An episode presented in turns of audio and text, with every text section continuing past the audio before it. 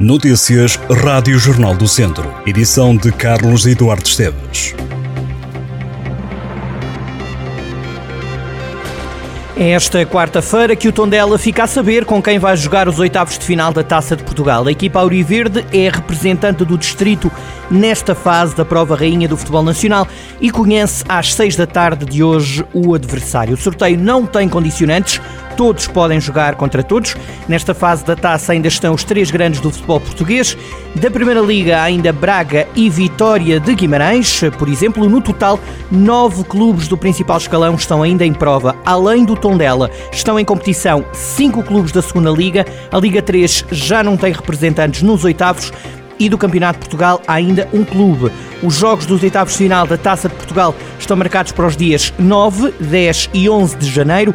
Podem ser adversários do Tondela, Vizela, Futebol Clube do Porto, Gil Vicente, Sporting de Braga, Vitória de Guimarães, Benfica, Estoril, Sporting, Aroca, Nacional, Marítimo, Penafiel, Santa Clara, União de Leiria e Amarante.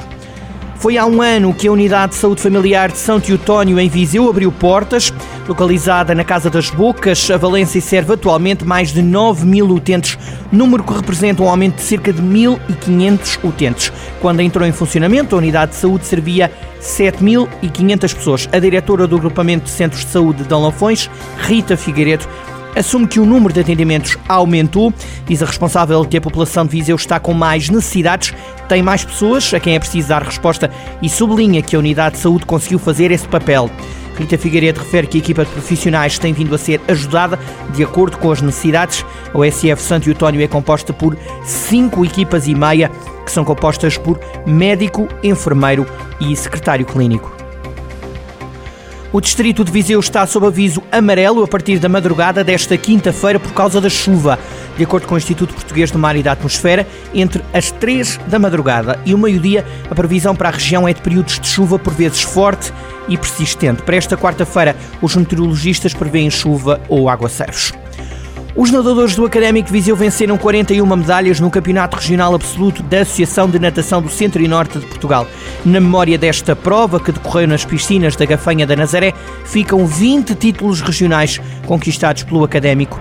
A estafeta sénior masculina, com André Moura, João Teixeira, Tiago Sapata e Sebastião Machado, esteve em destaque com quatro medalhas conquistadas, duas delas de ouro.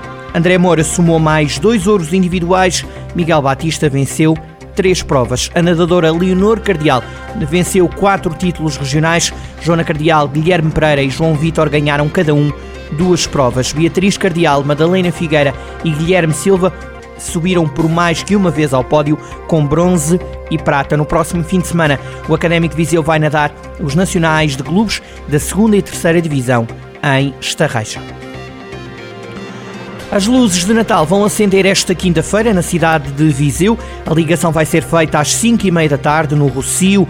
A iluminação natalícia este ano em Viseu tem como tema a fantasia da floresta de Natal, abrindo um novo mundo de luz, do sonho e da fantasia. O maior destaque vai ser um coração iluminado de cor azul de 8 metros de altura.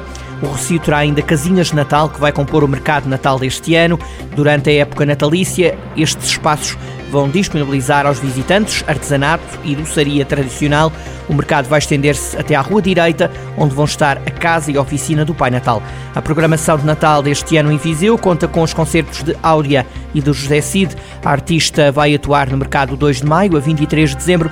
Já o músico atua na última noite do ano e abre portas a 2024 no campo de Viriato. A programação de Natal e passagem de ano e a iluminação em Viseu vão custar à Câmara Municipal 250 mil euros.